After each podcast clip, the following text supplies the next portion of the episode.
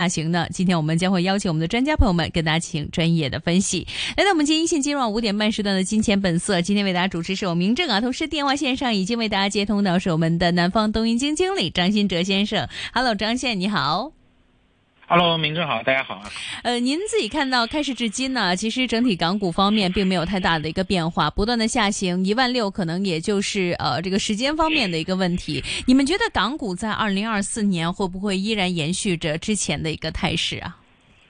呃。这个其实我们上在十二月底啊，包括这个呃上周的这个这个，其实我们的态度已经表明的非常明确了啊。整个二零二四年是一个交易的大大波动的年啊，也是个交易的大年啊。它不一定会是单边的上行或者单边的下跌，它会是呃大涨大跌、大起大落，然后全年一拉下来，也许是个走平啊，甚至是略微下跌啊，就是呃是这样的一个走法啊。这个是我们的一个大的宏观判断啊。那么我们判断呢是其实是基于大概。呃，两点啊，两点。第一点呢，就是这个呃货币政策啊，货币政策，因为大家其实大家都知道啊，就是美国现在大家对于降息的预期是非常的火热啊，但事实上我们从基本面来看呢，呃，我们觉得就是按照美国现在居民端的家庭资产负债表啊，他们是非常的健康啊，呃，你现在无非是就是大家看很多什么消费走弱啊，稍微这个弱那个弱，无非就是呃利率高啊，抑制了在一定程度上抑制了需求。就你就看吧，它只要一降息啊，利率一下来啊，它的这个房地产的需求立马就爆发啊，那么就整个会带动经济再次反弹，二次通胀啊。所以其实，呃，我们常说的就是，我们的宏观的大的格局已经变了啊，就是说，呃，很多人还沉迷沉浸在过去的这个这个模这个宽松的模型里面啊。可以说，从二零零八年金融危机以来，零八零九年到呃，二零可能可以说是疫情吧，嗯，这个十几年是一个，呃，可以说是权益类资产或者是股票梦寐以求的一个是投资环境，啊，没有通胀，对吧？通呃，中国输输出通缩，然后同时美国、欧美整个发达经济体去杠杆，啊，那这个呃零利率啊，那么天量放水，通胀也起不来，啊，太完美了，这简直是股票投资的一个完美的环境，所以呃，但是。这个十几年的欧美的去杠杆已经完成，它居民杠杆率非常低，所以现在他们的居民端是有住户部门是有极大的加杠杆的空间的，唯一的问题就是现在利率太高，抑制了他们边量的就边际的增量的这个置换的需求，所以一旦你降利率降息啊，他们这个需求马上就起来，所以其实我觉得大家对货币政策，呃过分的这个。呃，预期的这个激进啊，那肯定是会矫枉过正的啊。那么这是第一点啊，就是货币政策可能大家预期的太过，所以它就要需要矫正。但是你矫正完了以后呢，是不是真的就衰退呢？这个我就要打个问号的，因为确实是居民端的这个资产负债表太强了，对吧？就是一旦衰退，一加杠杆，它立马就好起来。所以这个周期衰退周期可能会比大家想的要短、要快、要结束的要早，因为其实降息就解决问题了啊。那么呃，所以这个波动呢会很大。啊，那么这是从这个货币端，那么第二个呢，就是从这个地缘政治啊，我我相信这个，呃，一直有有关注我们的这个这个栏目的，大家都知道啊，就是之前我总结过，就是整个二零二四年全地球上，现在一共八十多亿人口嘛，有将近五十亿人口的这个呃政治经济体啊，都会面临改选，啊，那么其实这个地缘政治风险会急剧的这个呃这个这个聚聚焦或者说放大。啊，因为本质上呢，其实从底层呢也是可以逻辑呢也是可以去理解的。怎么去理解这个问题呢？就是，就是人类啊，就是发展按照社会发展啊，通常呢在做大蛋糕的时候，呃，大家都是和和气气的，对吧？大家努力搞钱啊。那么当一旦一旦当这个蛋糕做不大，切蛋糕的时候，这个这个地缘政治矛盾就爆发了啊，局域就起来了。但事实上，大家回顾一下过去的这一轮科技革命啊，互联网带来的互联网革命。从从这个两千千禧年开始啊，互联网爆发，到二零一零年这个这个可以说中生代啊，移动互联网的爆发，最后一轮这个大规模的基建停留在这个四 G 网络和五 G 网络的建设，这个是一五年以后的事情。但是再往后呢，就是互联网给大家带来的这个科技的边边际的这个红利啊，在逐渐的衰退。事实上，我们在二零一九年就应该面临现就就已经面临了这个边际生产力衰退啊，这个这个科技贡献的。贡献值减弱的这样一个问题，所以其实一九年一八一九年大家有没有就注意到，其实已经开始地缘政治就开始不对了。嗯啊，呃，疫情三年让大家暂时把这个呃恩怨情仇放下了啊，全球央行印水，呃印钱啊，天量的放水啊，让大家感觉又好像过上了短期过上了好的日子。但是现在就是货币正常化以后啊，就是过去的这个疫情前没完成的这个矛盾啊，又重新摆上了台面。所以其实本质上呢，就是蛋糕做不大分蛋糕的矛盾啊，会继续的去加剧，直到下一轮的科技革命。那目前来看呢，AI 还没有能力成为类似互联网的这种科技革命浪潮带来的这种需求端的贡献没有啊，因为比方说最简单就是说，就普通老百姓，因为我们才是最终的消费终端，你有没有因为 AI 你去消费了，或者说你去置换了什么物件啊，增加了什么开支，其实并没有的。所以现在 AI 的更多的贡献是在供给端，就是企业端，它可能确实是增进了效率，但是对于这个居民端、消费端，它是没有太多的这个刺激作用的。所以其实整个 AI 目前来看还不能成为一个非常革命性的巨大的浪潮，还期待一款爆款的应用诞生才行啊。所以其实目前来看的话，基于地缘政治波动啊，地缘地缘政治那个大选啊，马马上周六就是一个呃咱们咱们国家一个省的选举，对吧？对。然后这个中间年中还陆陆续续有各种大的经济体的选举，一直到这个年底啊，这个美国啊，当然彼岸的美国最终大选。所以其实这个中间会有爆发各种各样的这个这个这个波动，所以今年绝对绝对是一个波动的大年，所以大家绝对不能，大家是一定不能掉以轻心，不能有简单的路径依赖。很多人其实很简单的推演，对吧？恒指历史上没有过连跌三年四年啊这种行情，那这个我是不是就可以期待否极泰来了？呃，也许可以啊，从年初到年底一看，恒指涨了一个点，对吧？但是中间这个大。大起大落啊，不是所，不是大家一般的人能够承受的，所以我觉得今年呢，就建议大家呢，呃，就两个方针，第一个呢就是呃避险保命，对吧？就是很简单，就是如果你大家平时有自己的工作要忙，投资端第一个就避险保命，要么就买货基货币基金，要么呢就可以关注一下市面上的美国国债的产品，因为美国国债它就是一个避险的品种，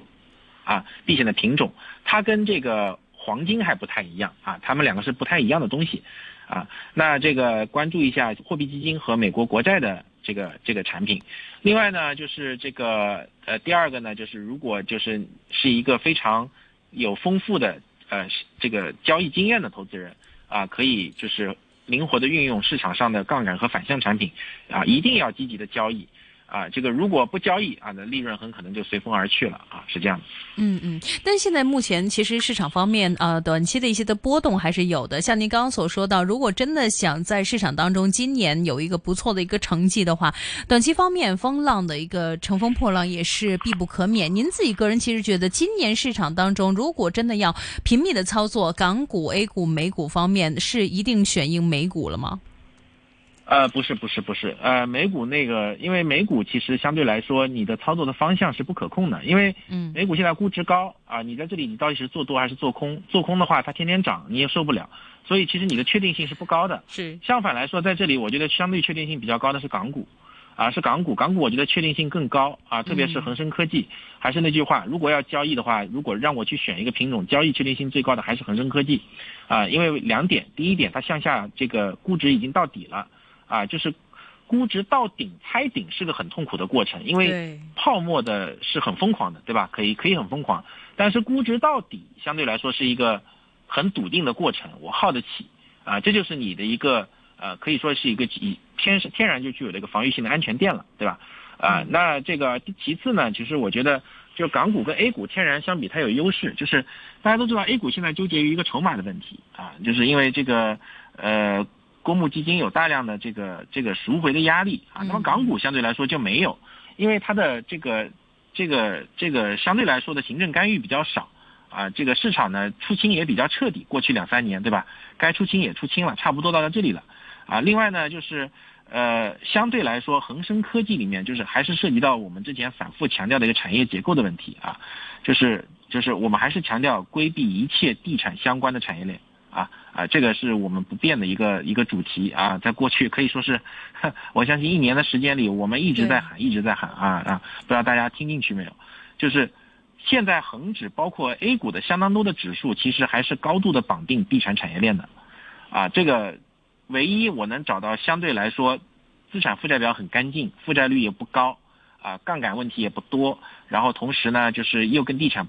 不大相关的，嗯，就科技股，科技股，恒生科技啊，那么所以我就建议大家呢，就是就是要做交易啊，或者说交易空间空间的弹性要论大，一定也是恒生科技啊，所以就是呃，如果在这里要交易的话，我我个人会比较倾向于恒生科技。当然，美股有的人可能觉得啊，我自己也是高手啊，那呃，在这里呢，我肯定是不建议大家去无脑的冲看多啊，那么可能要分行业啊，也去精挑细选啊。嗯嗯，如果分行业当中的话呢，其实今年有一些的听众朋友们呢，还是比较关注于一些的像铜方面的一个价格。您自己个人其实关注这一些的商品价格吗？在今年的浮动？呃呃，可以的，这个、呃。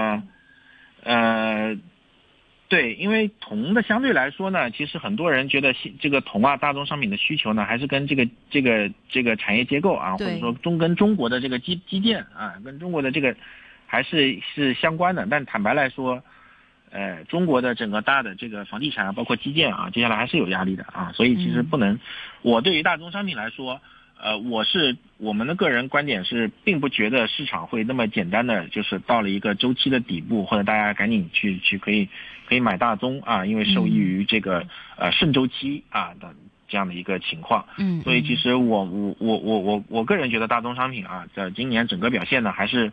呃，值得去去去，不要不能过于激进的啊，这肯定是不能过于激进的。嗯，你们今天其实对于 A 股方面的一个赛道表现，你们觉得市场主题会有哪一些呢？呃，是，我觉得 A 股就是一个出清的过程啊，应该没有太多的主题，没有没有太多的发挥空间啊，因为还是一个呃筹码博弈的过程中，你也不存在个什么主题的筛选啊。嗯嗯。所以其实本质上，呃，如果要分，就分得很细很细了啊，那大家可以去炒。炒，说不定有的人去，有的人可能关注猪周期多一些啊。猪周期确实是猪肉企业都赔了好多年了，对吧？那么其实它是作为一个周期股，那么这个是不是会否极泰来？那么取决于这个这个母能繁母猪存栏量叠加这个非洲猪瘟啊，包括可能季相对相对一些季节性的因素啊，这个猪周期是不是到底是不是见底？这个我可以觉得可以看一看。第二个呢，就是磷化工啊。那个国家也出出台了一个比较大的一个磷磷化工的企业，呃，国企整合的一个一个条文啊，八部委一起出的，也是前前两天。那么本质上呢，就是所以其实整个，呃，这个你要说大的一些赛道，像以前新能源啊，或者说之前那个这个科技啊，你说今年会不会有大行情？坦白说啊，这个，呃，我都要打个问号的啊，可能更多的是。不是基于基本面的一个行情，而且目前呢仍然在一个筹码出清的过程中啊。嗯。那那，呃，对，所以其实，在这样的环境下，对于投资人的自己筛选的这个基本面研研究能力，包括对周期的把握，呃，坦白说要求还是非常高的啊。所以在这个情况下呢，我觉得简单一点、纯粹一点啊，港股可能的这个交易的空间或者交易的这个。呃，这个确定性要比是要比 A 股和美股都高很多的。嗯嗯，那在港股当中，我们也看到今天其实呃市场方面呢有一些的资金呢，其实对于像东京系方面的做空的现象还是比较突出的。现在其实市场方面对于一众的呃这个科技方面的一些的产业链其实并不看好。呃，你们其实觉得今年刚刚也提到了像一些的 ETF 或者说相关的一些的内容，大家可以多为关注啊。始终它也是避避免了市场方面某一。种的风险的存在，那你们自己个人觉得个股方面的话，哪个系可能会更加可以避免市场方面的一个波动，让市场方面起码的大家对于行业啊，对于公司方面可以多为关注呢？呃，那那应该是没有的啊，那是绝对是没有的，在中国以后没有什么没有这个系那个系的啊，只有就这个，我觉得大家还是要统一板块，要要想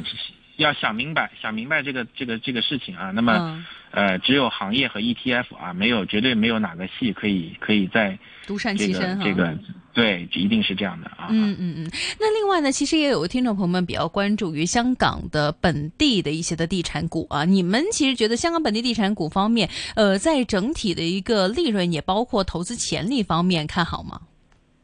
呃，在目前的情况下，坦白说是要打一个问号的啊，因为其实本质上他们在房地产开发。啊，虽然说确实是啊，有有有各种各样的啊，有的人有的是做商业地产的，对吧？有的是在内地侧重比较多，有的是香港侧重比较多。但是不管怎么样，都要记住啊，你你经营的环境都是在中国地区，对吧？嗯，所以其实，在整个这个通胀起不来的情况下，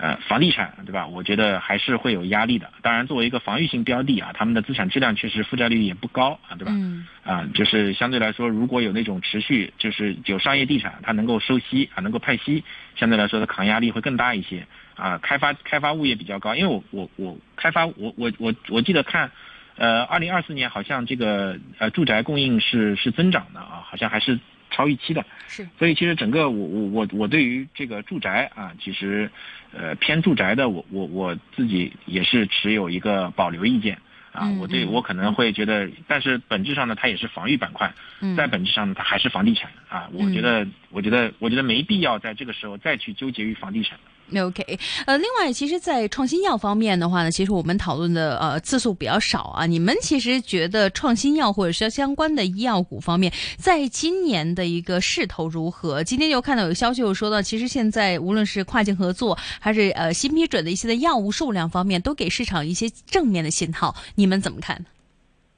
呃，创新药是坦白说啊，我们也是关注很久，我们也有一直有看。是啊，对整个板块呢，我们是觉得呢，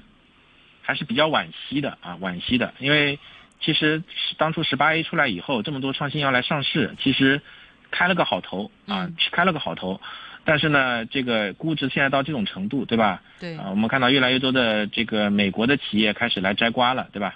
呃，这个啊，这确实是在这个情况下，这个咱们的企业呢也没有能力去去负担这么大的资本开支去研研发去收购。对。那么，那么，那么人家钱多啊，他们又买下来了，那么相当于就是，所以其实整个过程呢，就是我我我我同意啊，就是创新药呢肯定是未来的一个方向，但是在这种大的环境下，还有包括在这种嗯。就是通胀起不来的情况下，还有这种就是没有流动性的情支撑的情况下，因为对于创新药企来说，它它需要的是无尽的资本投入，啊，它需要的是一个呃低利率，甚至说是一个资金外溢甚至过剩的环境，才是有利于创新和研发的。嗯那很明显，在过去未来的相当长的一段时间里，我们可能不符合这样的一个货币环境。对那么，所以对于这些创新药企来说，呃，我当然我知道啊，很多人会看，有一些可能啊，最近又有某一些某某家企业啊，它的相对来说减减肥的肽，对吧？又批又获批了。是那么很多人会觉得是很好啊、但是就是，当然这对这对于你对于这个呃投研的能力，还有你对于市场资金提前布局把握的能力要求是非常非常的高的啊。还是那句话，就是中国的股市现在